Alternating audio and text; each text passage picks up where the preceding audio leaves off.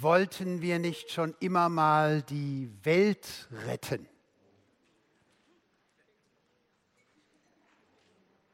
Mit 17 hatten wir den klaren Plan, die Welt zu missionieren, die Kirche zu reformieren. Alles wollten wir bewegen und erreichen. Erinnert ihr euch? Mit 27 haben wir die Sache etwas präzisiert und haben gesagt, wenn wir Europa retten und alle in Europa missionieren, dann hätten wir ja auch schon was geschafft. Mit 37, dann haben wir gesagt, ich glaube, wir konzentrieren uns auf die eigene Stadt. Mit 47 rangen wir darum, dass wenigstens unsere Kinder nicht völlig seitlich rausfallen, sondern dass sie das Evangelium hören mit 57 merkten wir dann allmählich, tja, wenn wir selbst durch Gnade in den Himmel schaffen, dann haben wir schon viel erreicht. Wie alt müssen wir eigentlich werden, um das zu verstehen, was wir schon mit 17 hätten verstehen können? Dass wir nämlich nicht Gott sind und dass wir nicht der Messias sind. Es tut mir leid, dass ich jetzt euch gleich in doppelter Weise enttäuschen muss. Ich hoffe, ihr fallt jetzt nicht in euch zusammen. Wir sind nicht der Messias. Johannes der Täufer wurde ja gefragt von skeptisch interessierten Zeitgenossen, wer bist du? Und ich fühle mich ertappt, weil diese Frage einem Referenten öfters gestellt wird, so wie ich hier vorgestellt werde, wer bist du? Und dann überlegt man, wie lege ich das jetzt an? Hänge ich den bürgerlich-akademischen raus? Knüpfe ich an die Jugendarbeit an, den Beginn im CVJM? Was ist das, was du jetzt herausstellst von all deinen Möglichkeiten? Johannes der Täufer antwortet, ich bin nicht der Messias. Ich bin nicht der Messias. Wie viel Energie vergeuden wir in unserem Leben dadurch, dass wir uns selbst überschätzen und im Anschluss selbst überfordern. Dass wir in bester Absicht alles Mögliche investieren und versuchen im Gießkannenprinzip in der ganzen Welt irgendwo etwas zu erreichen. Es wird schon das Richtige dabei sein, aber wir sind nie da, wo Gott uns haben will. Einer, von dem wir das lernen können, ist Mose. Mose ist uns bekannt als der Mann, durch den Gott Israel aus Ägypten durch die Wüste führte bis an die Grenze des verheißenen Landes. Was für ein Mann. Mose ist uns bekannt als der, nachdem wir die ersten fünf Bücher der Bibel benennen. Fünf Bücher Mose. Er repräsentiert die Offenbarung des Gesetzes am Sinai. Gott hat durch ihn seinen Willen kundgetan. Und so wird die Bibel zur Zeit des Neuen Testamentes benannt nach Mose und den Propheten, den beiden Säulen Gesetz und Propheten, Mose und Propheten. Was für ein Mann. Aber was war das Geheimnis von Mose? Das Geheimnis seiner Wirksamkeit, seines Erfolges. Was machte ihn so herausragend? Nun, begonnen hat alles sehr bescheiden. In der Sklaverei in Ägypten, lange war Josef vergessen, wurden die Israeliten unterdrückt. Und als die Ägypter merkten, dass die Israeliten immer mehr wurden, haben sie versucht, eben ihren Nachwuchs zu dezimieren und alle männlichen kleinen Babys umzubringen.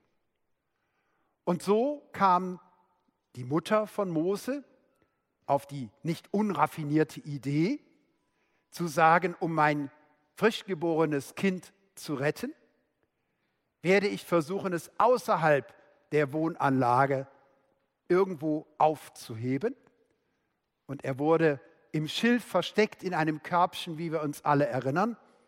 Und die Schwester achtete darauf, dass nichts passiert aus Entfernung. Und es fügte sich, dass die Tochter des Pharao dort schwimmen wollte und mit ihren Freundinnen, ihren Gespielinnen dort am Wasser war. Und dann entdeckte sie dieses Körbchen und sie machten es auf. Und wie es dann so ist, nicht, ihr kennt das so, wenn junge Frauen, in, auch ältere Frauen, in einen Kinderwagen reingucken, nicht? Und da strahlt sowas raus, nicht? Äh, Männer gucken dann immer etwas irritiert, nicht?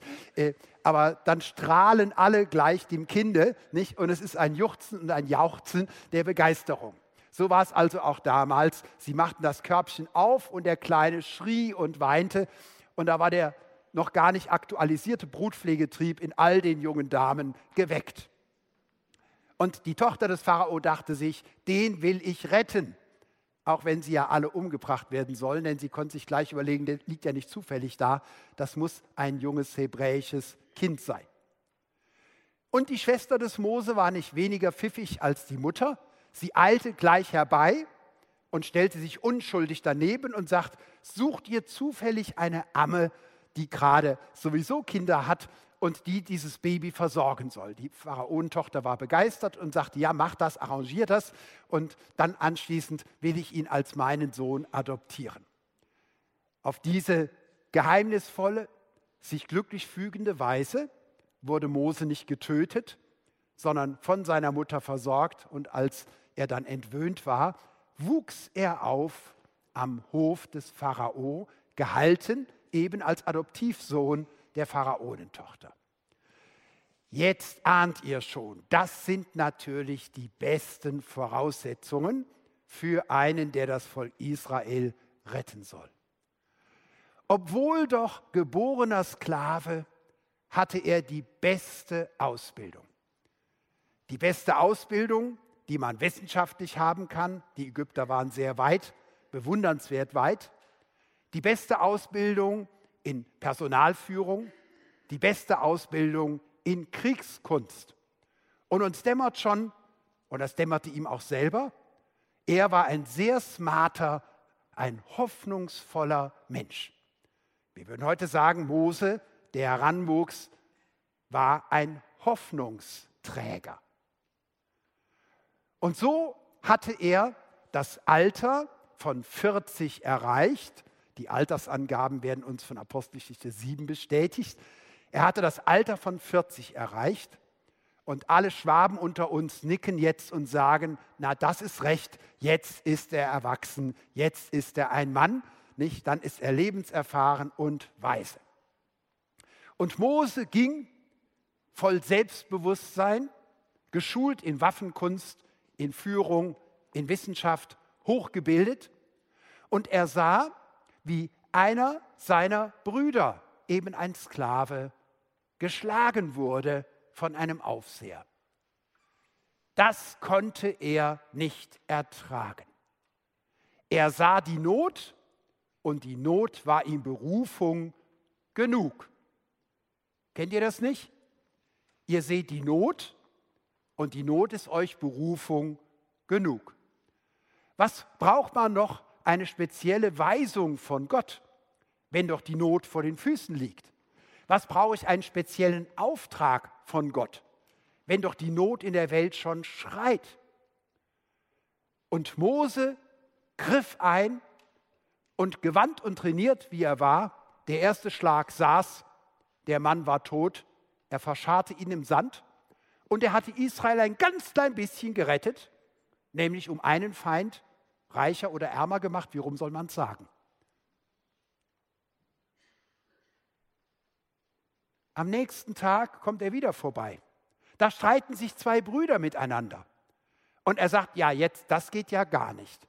Wenn unsere Feinde uns Stress machen, ist das schon schlimm genug. Aber wenn wir jetzt untereinander das Streiten anfangen, das geht gar nicht. Und er geht dazwischen und versucht zu schlichten. Das fanden die aber gar nicht witzig, dass der, der verpäppelt wurde bei der Pharaonentochter, jetzt plötzlich besserwisserisch eingreift und versucht hier zu schlichten. Und dann sagt einer zu dem nur zynisch, willst du uns auch umbringen, wie du gestern den Ägypter umgebracht hast? Das heißt, Mose hat es nicht einmal geschafft, einen Ägypter so zu beerdigen, dass kein Zeh mehr rausguckte. Er wurde gleich ertappt, obwohl er sich umgeguckt hatte. Er war ertappt. Er war offenbar. Der Pharao hatte erfahren, was er getan hatte. Und von himmelhoch jauchzend, ich bin es, ich kann es, ich mache es, ich rette es, packt er alles zusammen und rennt davon in die Wüste. Dass er sportlich trainiert hatte, das war ihm bewusst. Ihm war nur nicht bewusst, dass er trainiert hat, um davon zu laufen. Er rannte in die Wüste nach Midian und floh, rannte um sein Leben. Wie viele von uns haben eine solche Retterkarriere? Wie viele sind sogar aufs Missionsfeld gegangen, haben extra einen Helferberuf gewählt, in dem ganz anrührenden und tapferen Bewusstsein, wir müssen die Welt retten. Wir müssen es besser machen. Und gerade die, die selber in Not abgelehnt, mit wenig Liebe aufgewachsen sind, die sind oft noch verantwortlicher als andere. Wenn ich schon keine Liebe bekommen habe, dann sollen wenigstens andere die Erfahrung von Liebe machen. Und wir geben unser Bestes. Aber die Welt interessiert sich gar nicht dafür. Und so können wir frustriert verzweifeln. Es fügte sich noch glimpflich dass er dort, man traf sich am Brunnen, an der Wasserstelle, so auch er, dort auf einige Frauen stieß, die ihre Tiere dort versorgen wollten und die wurden vor den männlichen Hirten weggedrängt. Er hatte die Helferrolle ja noch drauf, nicht? Er ging dazwischen und er war stark genug und imposant genug, um die Hirten zurückzuschrecken und hat den Damen geholfen. Und der Vater dieser Damen wunderte sich dann, warum die so schnell wieder verrichteter Dinge nach Hause kam. Dann kam heraus, ja, ein ägyptischer Mann hat uns geholfen. Und dann interessierte sich natürlich der Vater, wenn man schon sieben Töchter hat, nicht? Wenn man ein Held als potenzieller Schwiegersohn am Horizont auftaucht, wer war das? Warum habt ihr den nicht mitgebracht? Und so fügte es sich also, dass er eine Frau fand, eine Unterkunft fand und dass er unterkam. Aber der, der von Gott erwählt war, ein ganzes Volk zu führen, aus der Sklaverei in die Freiheit. Endete auf dem Höhepunkt seines Lebens mit 40 Jahren. Da hat man alles Schlechte hinter sich und alles Gute vor sich. Ihr erinnert euch noch, gell? Und die Jungen unter euch, freut euch drauf, tolle Zeit. Nicht? Der, der für alles geboren war, für alles erwählt, der führt kein Volk, der sitzt in der Wüste und führt ein paar dämliche Schafe, die wiederkäuend ihn angucken. Kennt ihr diese Frustration? Was haben wir nicht alles von unserem Leben erwartet? Und jetzt sitzen wir mit ein paar Schafen wiederkäuend dort in der Steppe und fragen uns, soll das unser Leben gewesen sein? Habe ich dafür die Ausbildung gemacht? Habe ich dafür so viel Bibel gelesen, dass ich jetzt so viel, wenig rüberbringe? soll das alles gewesen sein. Wir haben Abraham kennengelernt als einen, der menschlich gesehen zu alt war, um für Gottes Verheißung noch in Frage zu kommen. Mit 100 Jahren kann man natürlicherweise keinen Sohn zeugen. Bei Mose lernen wir überraschenderweise jemand kennen, der nicht zu alt war, der offensichtlich noch zu sehr im Saft stand. Er war zu stark, er war zu dynamisch, er war zu klug, er war zu gebildet, um schon für Gott bereit zu sein. Er hatte noch so viel Kraft und Hoffnung und Illusionen, dass er versucht war, von sich aus die Welt zu retten. Was brauche ich Gott, es genügt doch, dass ich Gottes Willen kenne. Die Not ist mir Berufung genug. Er war zu stark, um schon für Gott bereit zu sein. Er war zu klug, um schon für Gott bereit zu sein. Ich meine damit jetzt nicht, dass unsere Kinder und unsere Enkelkinder alle die Ausbildung abbrechen sollen, damit sie ja nicht zu großkopfert werden und zu gebildet. Gott kann in seiner Gnade auch mal einen Professor gebrauchen, um das Evangelium zu predigen. Aber Gott kann mit genauso wenig Aufwand einen Analphabeten gebrauchen, um durch ihn Geschichte zu schreiben. Für Gott sind unsere Stärken so wenig eine Hilfe, wie unsere Schwächen ein Hindernis sind. Unsere Schwächen, unsere Grenzen stören nur uns, die wir seit Adam Feigenblätter haben, uns der Nacktheit und der Schwachheit schämen. Um von Gott gebraucht zu werden, müssen wir nicht stark sein. Mose hatte also Zeit zu überlegen, was habe ich falsch gemacht, dass ich so gescheitert bin, dass mein guter Wille, und es war ja der beste Wille, das macht das ja so tragisch, so gescheitert ist. Und so treffe ich immer wieder Menschen, sehr engagierte Gemeindeglieder, oft auch Hauptamtliche, die in der Praxis frustriert sind, schockiert sind, weil sie in der Ausbildung Illusionen hatten, wie sie die Welt retten. Und dann kommt es doch so ganz anders. Wie lange hat Mose gebraucht? Wie lange musste Gott warten, bis Mose endlich für Gott bereit war? Weitere 40 Jahre. 40 Jahre hat es gedauert, um Mose zu dem Mann zu machen, der er war. Und weitere 40 Jahre, um ihn zu dem Mann zu machen, den Gott gebrauchen konnte. Ist das eine Botschaft? Wie lange muss Gott bei mir schon warten, bis ich endlich da bin, wo ich alles von ihm erwarte und nichts von mir? Bis ich da bin, zu verstehen, dass es nicht darauf ankommt, irgendetwas zu tun, es wird schon das Richtige dabei sein, sondern als die richtige Person zur richtigen Zeit am richtigen Ort mit dem richtigen Wort bei der richtigen Person zu sein. Denn nur das zählt. Die Frage ist nicht, was haben wir nächste Woche an Not zu bewältigen? Die Not ist unendlich. Ihr müsst nur einmal in die Zeitung schauen oder die Nachrichten anstellen. Es gibt so viel Not in der Welt, da kann sich jeder austoben. Aber wenn wir das machen, werden wir depressiv und brennen wir aus, kriegen wir einen Burnout und wir können nichts tun. Manchmal, wenn wir junge, engagierte Christen sehen, die frisch im Amt sind, dann wundert sich die Gemeinde, wieso denn der Herr Vikar oder der Herr Diakon oder eben entsprechend die Damen schon einen Burnout haben bevor sie richtig mitgekriegt haben, dass da jemand gebrannt hätte. Weil sie überlastet sind, bevor sie überhaupt gearbeitet haben.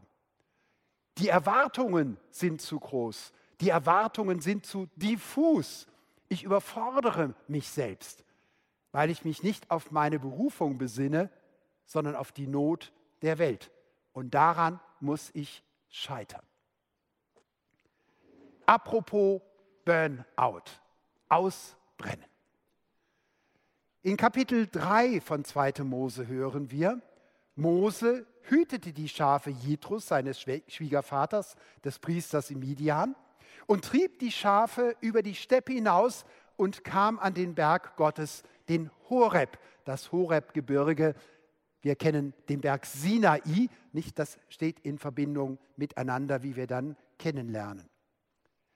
Und der Engel des Herrn, der Engel Jahwes, erschien ihm in einer feurigen Flamme aus dem Dornbusch. Das ist ein faszinierendes Phänomen.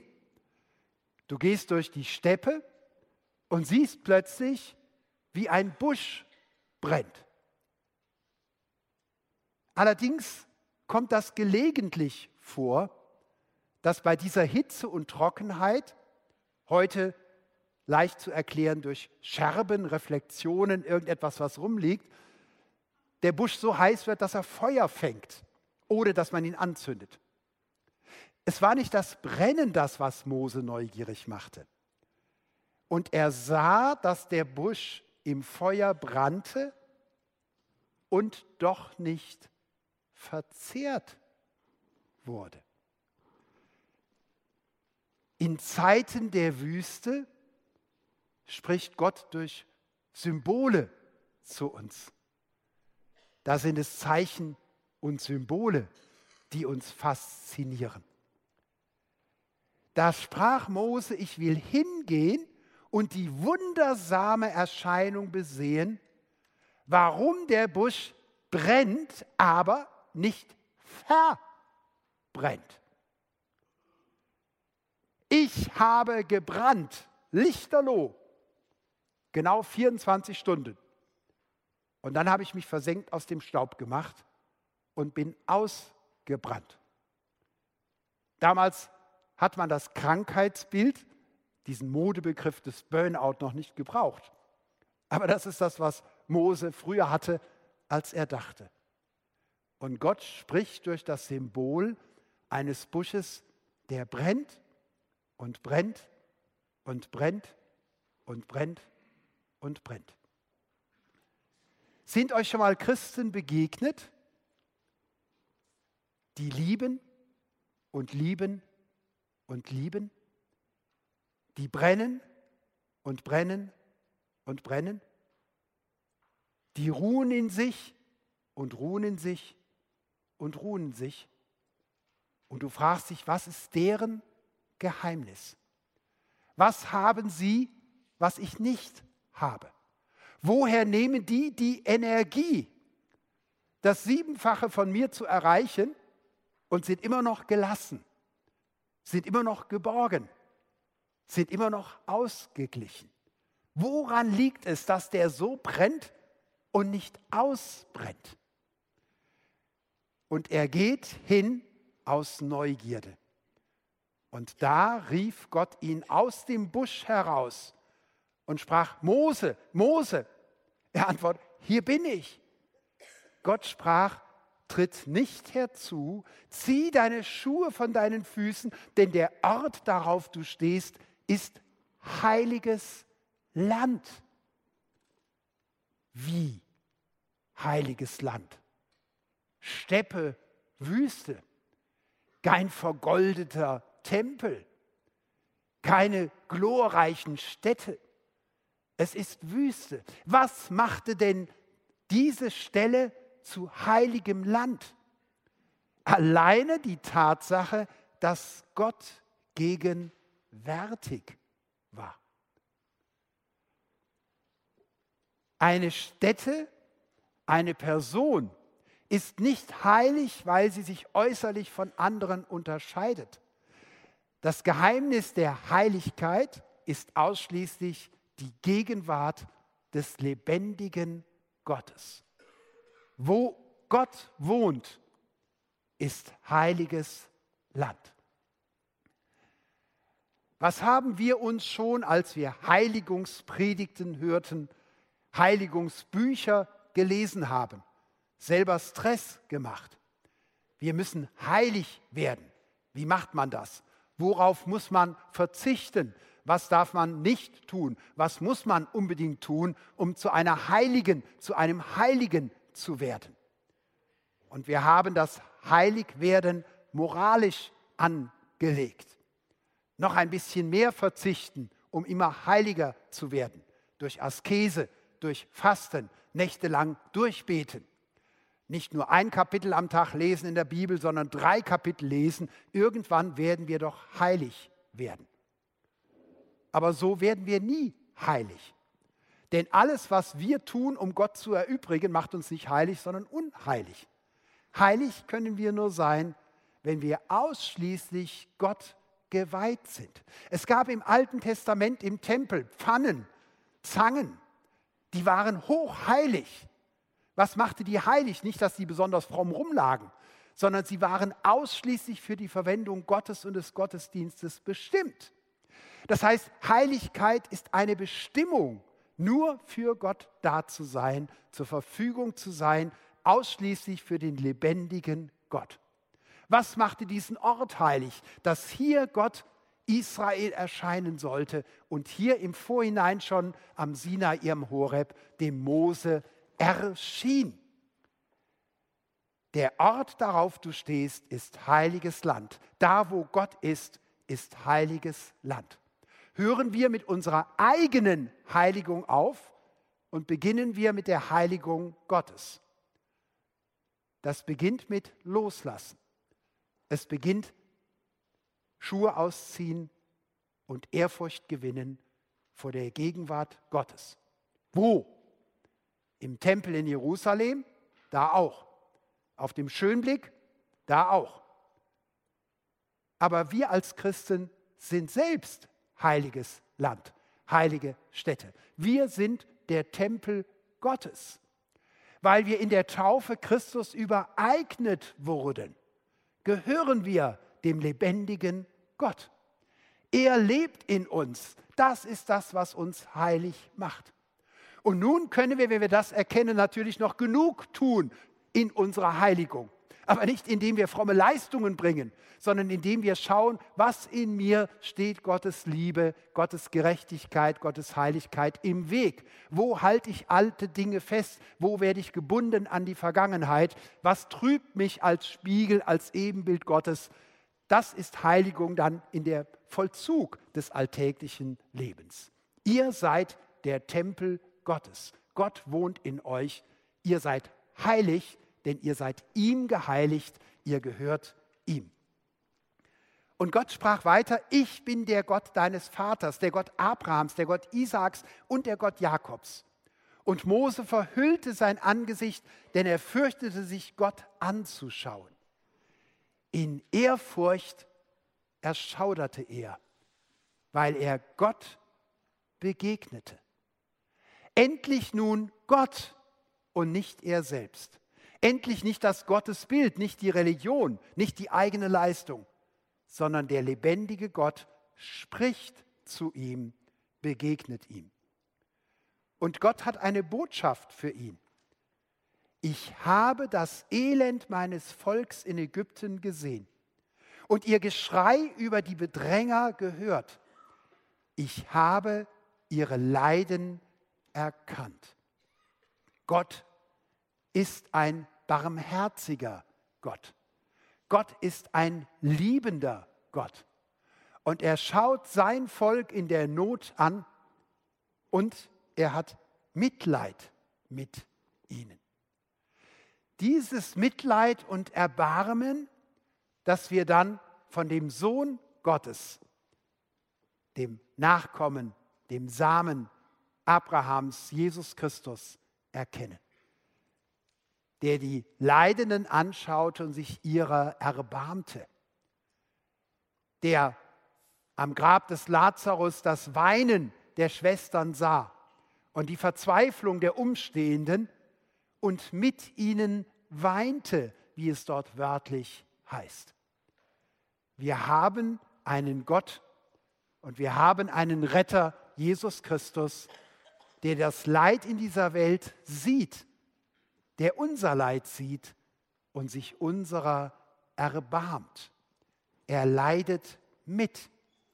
Und er bleibt nicht im Himmel in seinem Mitleid, sondern es heißt, ich bin herniedergefahren dass ich sie errette aus der Ägypter Hand und sie herausführe aus diesem Lande in ein gutes und weites Land, in ein Land, darin Milch und Honig fließt. In das Gebiet der Kanaaniter, Hethiter, Amoriter, Perisiter, Hiviter und Jebusiter. Ich habe Mitleid und ich bin herabgekommen, um sie zu retten. Und Mose bekommt in seinen trüben, alten, wüstenvertrockneten Augen plötzlich wieder einen Schimmer der Hoffnung und ein Aufleben. Endlich, endlich erinnert sich unser alter Gott, der Gott Abrahams, an seine Verheißung und sein Volk. Und Mose möchte Gott schon loben darüber aber bevor er es richtig sagen kann, redet Gott weiter. weil denn nun das Geschrei der Israeliten vor mich gekommen ist. Ja, Herr. Und ich dazu ihre Not gesehen habe, wie die Ägypter sie bedrängen. Ja, Herr. Und jetzt kommt, so geh du nun hin, Mose.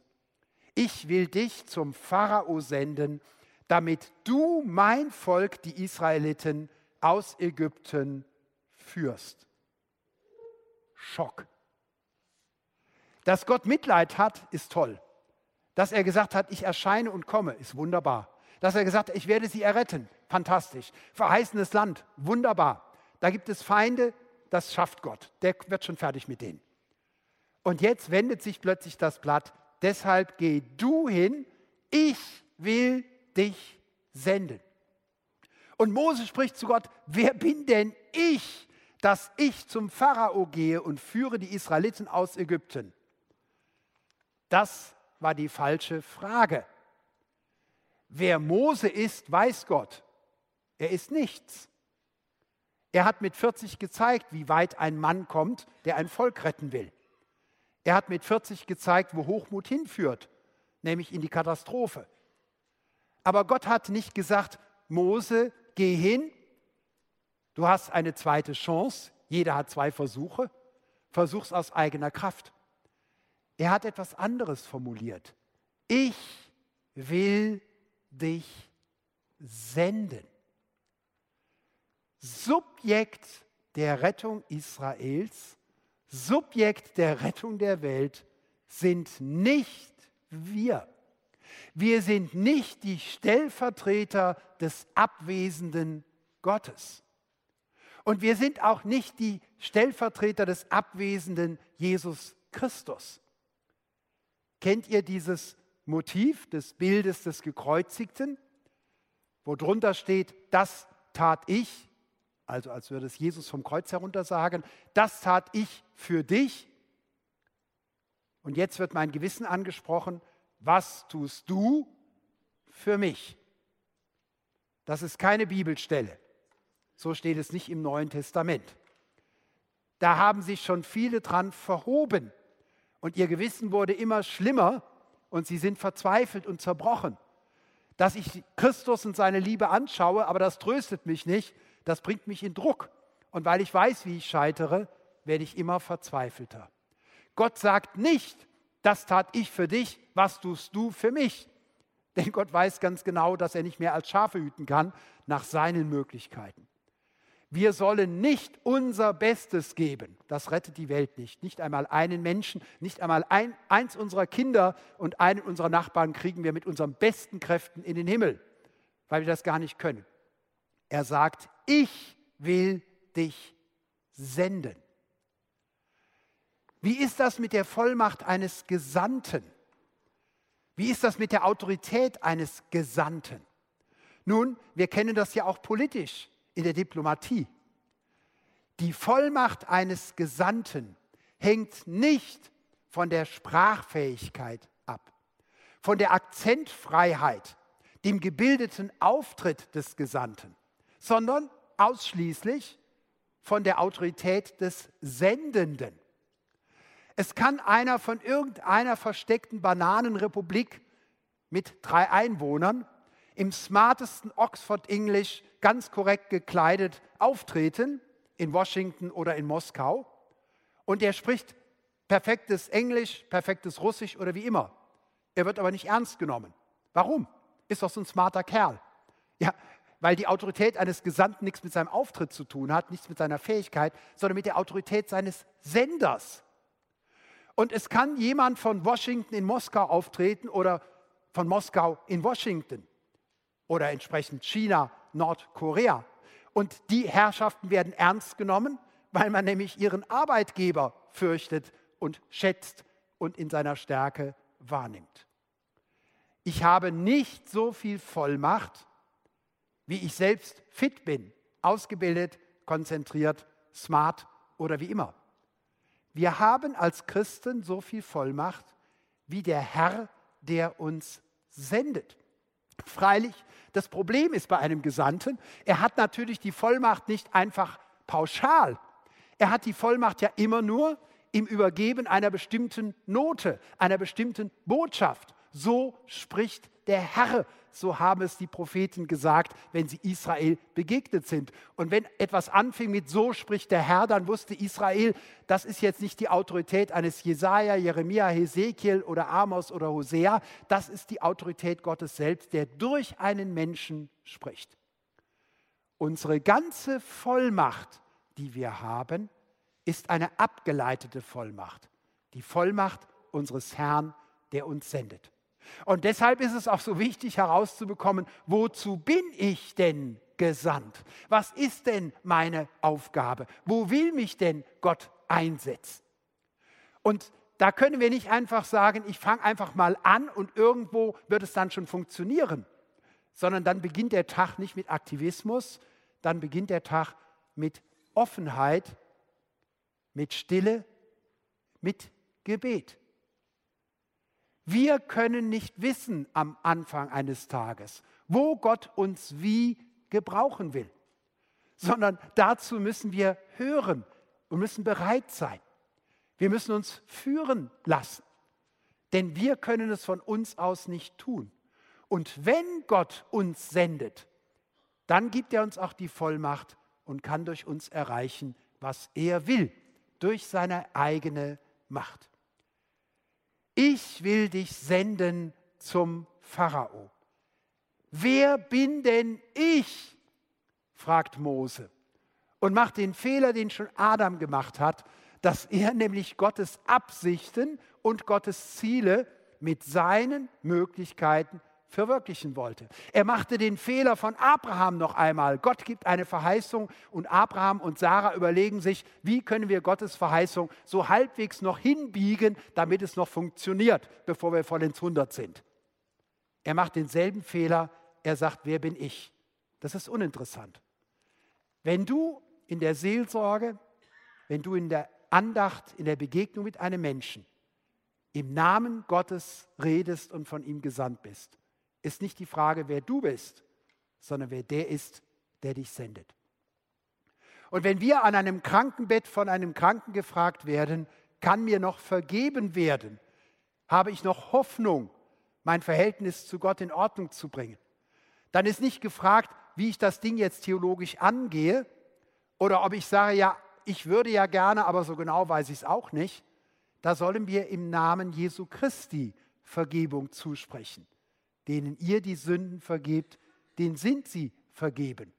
Denn da, wo einer Vergebung begehrt, da dürfen wir für Zeit und Ewigkeit im Namen Jesu als Gesandte Heil zusagen.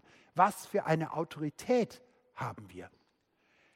Ich will mit dir sein.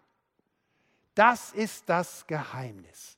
Das ist das Geheimnis von großen Männern und großen Frauen Gottes. Was ist ihr Geheimnis? Warum brennen sie und verbrennen nicht?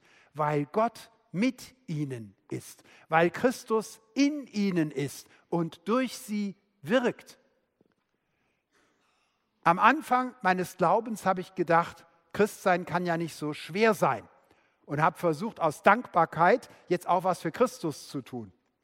Und dann habe ich aber in der Bibel gelesen und habe gemerkt, na, Bergpredigt, das ist schon relativ herausfordernd. Christsein ist doch relativ schwer.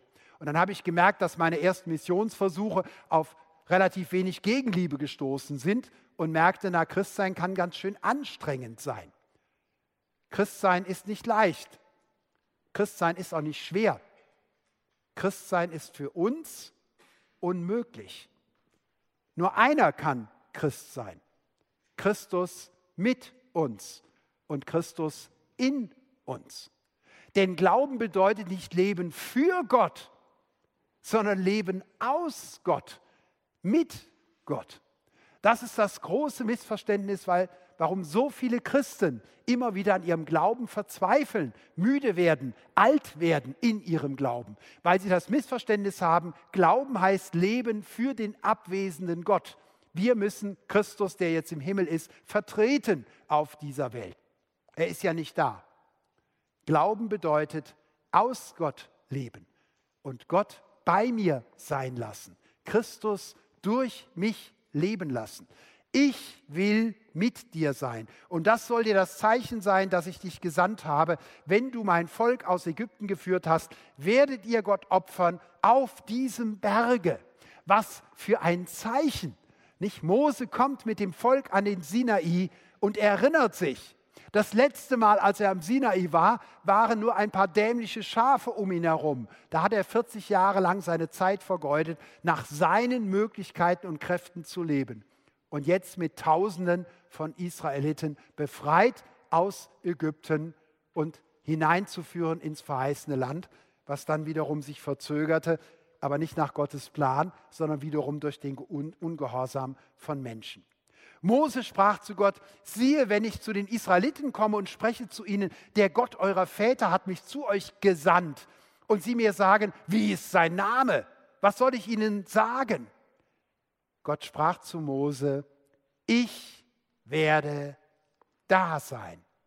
Und sprach, so sollst du zu den Israeliten sagen, ich werde da sein, der hat mich zu euch gesandt. Und das ist eine Aufnahme und Auslegung des Namens Gottes, den Israeliten aus Ehrfurcht nicht aussprechen, der Jahwe-Name, ich werde sein.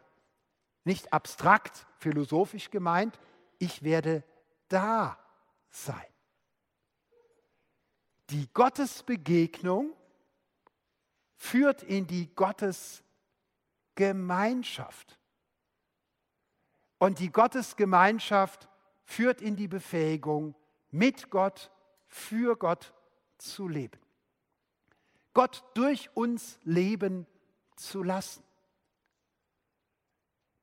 Ich erinnere mich daran, wie wir einmal dies bei einer Bibelschulwoche besprochen haben, dass Glauben nicht bedeutet Leben für den abwesenden Christus. Und dann müssen wir uns das vornehmen und dann versuchen wir es und mit eigenen Möglichkeiten scheitert es. Wir kommen immer nur neue Verlegenheiten. Und dass wir genau dies jetzt erkannt hatten und erklärt haben. Es heißt, Gott durch uns leben zu lassen, in seinem Namen zu schauen, Herr, was hast du jetzt vor? Abwartend bereit zu sein, Herr, hier bin ich. Wenn du mich gebrauchen willst, dann tu es. Und wie abends jemand aufsprang und konnte es gar nicht vor Freude bei sich behalten, dass er sagte, ich bin heute Nachmittag spazieren gegangen und dann bin ich in einen Kaffee gegangen und habe mich hingesetzt und mich gefreut an der Botschaft, die wir morgens studiert hatten. Und dann habe ich das Gebet gesprochen, Herr Jesus Christus, nach meiner frommen Prägung habe ich jetzt schon ein schlechtes Gewissen, ich muss die anderen doch bekehren. Also mindestens die Bedienung, wenn ich schon ein Trinkgeld gebe, muss ich auch ein Traktat geben. Also wie mache ich das? Und dann fiel mir ein, nein, so ist es nicht. Ich habe einfach nur gesagt, Herr Jesus Christus, hier bin ich, der Kuchen ist toll, der Espresso ist toll. Wenn du mich gebrauchen willst, wenn ich der richtige Mann zur richtigen Zeit, am richtigen Ort, mit dem richtigen Wort bei der richtigen Person bin, so schnell lernt man das. Hier bin ich. Und er hat es nicht zu Ende gebetet. Da fragt ihn einer vom Nachbartisch, wo kommen Sie denn her, was machen Sie? Es ergab sich ein Gespräch und sie waren im Glaubensgespräch. Und er hat sich überschlagen vor Freude, weil er das erste Mal in seinem Leben kapierte, was Glauben bedeutet. Nicht verkrampftes Leben für Gott, sondern bereit sein, dass Gott durch mich lebt. Nicht eine verkrampfte Heiligung des Verzichtes, des Verbiegens, des sich selber Zwingens, sondern bereit sein, zum Tempel Gottes zu werden. Zu einem Busch, der brennt, aber nicht verbrennt. Und das Geheimnis liegt nicht im Busch, es liegt alleine in Gott. Wenn Gott es vermag, einen so dämlichen, ausgetrockneten Busch brennen zu lassen, ohne dass er verbrennt, dann kann er auch dich gebrauchen. Entschuldigung, wenn ich das so sage. Gott kann jeden trockenen Busch gebrauchen. Zu schwach, zu alt, zu ausgedörrt kannst du gar nicht sein. Wenn du etwas zu bist, dann bist du noch zu stark, noch zu jung, noch zu selbstbewusst, noch zu selbstvertrauend. Es macht überhaupt keinen Sinn, in Aktivismus auszubrechen und sich für alles verantwortlich zu fühlen. Das ist das Fiasko das viele als Praxisschock erleben, wenn sie mit der besten Ausbildung und dem besten Willen hineingehen in die Wirklichkeit der Welt und es geht ihnen wie Mose, dass sie schon am ersten Tag in der Praxis merken, hier werde ich zerbrechen. Gott kann jeden trockenen Busch gebrauchen. um sein Geheimnis zu offenbaren. Ich werde da sein. Damit ihr jetzt nicht zu deprimiert seid über die Größe des Mose, setze ich noch den Abschluss drauf. Was macht Mose? Toll, Herr, ich habe es verstanden. Endlich mal eine gute Bibelarbeit. Das Ding mit dem Busch war super, hat mich sehr beeindruckt. Ich gehe sofort und mach's. Nein. Moses sagt, sie werden mir nicht glauben. Natürlich werden sie ihm nicht glauben. Er ist ja auch ein Gesandter. Sie sollen ja nicht ihm glauben, sie sollen Gott glauben. Und Gott gibt ihm noch Zeichen dazu, eben an denen deutlich wird, dass er Vollmacht hat. Und Mose will es wieder nicht. Und er sagt, ich war noch nie geschickt mit meiner Zunge. Das ist eine Ausrede, die bei Berufungen immer nur Schwaben gebrauchen. Bei uns Rheinländern kommt das nicht glaubhaft rüber. Bei uns Rheinländern ist eher, dass Gott uns sagt, ihr seid so geschwätzig, wie kriege ich euch jetzt runtergedimmt, damit ihr halbwegs vernünftig redet. Aber bei Schwaben, wie oft habe ich das? Ich kann ja nicht mal nach der Schrift reden, wenn ich nach der Schrift rede. Wo ich doch nach der Schrift reden soll, dass ich nach der Schrift rede. Wie soll ich das machen? Ich kann doch nicht selber reden. Als läge es an der Rhetorik, als läge es am Wortschatz, als läge es an der Kunst zu predigen. Jeder Busch ist zu gebrauchen. Und Moses sagt, sende doch, wen du willst. Da ward der Herr sehr zornig. Er hat Israel nicht vergessen und Mose nicht. Aber wie können wir im Angesicht des lebendigen Gottes, wie können wir im Angesicht seines menschgewordenen, für uns gestorbenen, auferstandenen Sohnes sagen, Herr, sende doch, wen du willst, ich kann es nicht. Er weiß, dass ich es nicht kann, aber er weiß, dass er es. Er weiß, dass wir die Welt nicht retten. Das müssen wir auch gar nicht. Das hat er in Christus schon getan. Und er wird es vollenden, wenn Christus wiederkommt. Wir sollen einfach nur, wie später Johannes der Täufer, kapieren, ich bin nicht der Christus. Ich bin nicht der Messias. Ich bin ein kleiner Mensch, geschaffen, Ebenbild Gottes zu sein, gewürdigt, Gottes gegenüber zu sein, geheiligt sein Werkzeug zu sein. Und dann kann Gott durch uns wirken. Wir können es nicht, er kann es. Wir sind Mensch, er ist Gott. Wir sind rettungsbedürftig, er ist der Retter. Wir wissen nicht, was wir sagen, der Heilige Geist weiß es sehr gut und er gibt uns die Worte. Wie viel kann durch uns geschehen, wenn wir aufhören, ein kleiner Messias zu sein, ein kleiner Christus, eine kleine Christa. In diesem Sinne. Wenn jemand Christa heißt, ist das ein toller Name. Ich heiße auch gerne Eckstein, wenn man das richtig auslegt. Aber würde ich jetzt meinen, weil ich Eckstein heiße, bin ich der Eckstein, dann würde ich gleich vom Podestle fallen nicht? Äh, und dann wäre alles verloren. Nein, wir sind nichts als Ebenbild als Spiegel, denn dazu sind wir geschaffen. Wir wollen Gott nicht im Weg stehen, weder mit Hochmut noch mit Depression.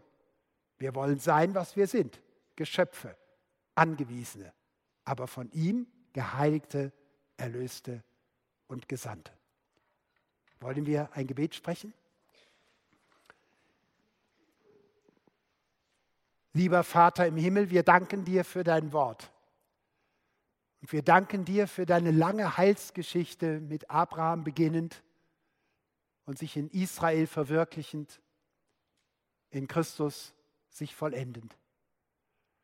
Wir danken, dass wir uns bei den Glaubenszeugen wiederfinden dürfen, auch mit unserem Zweifel, unserer Selbstüberforderung, mit unserer Verweigerung,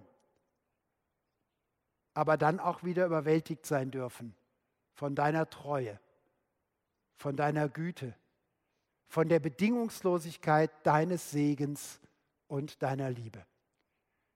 Herr, halte auch uns fest wie Abraham und Mose und das Volk Israel. Gib auch uns nicht auf, wenn wir störrig sind, uns selbst überschätzen oder dir deine Macht nicht mehr glauben.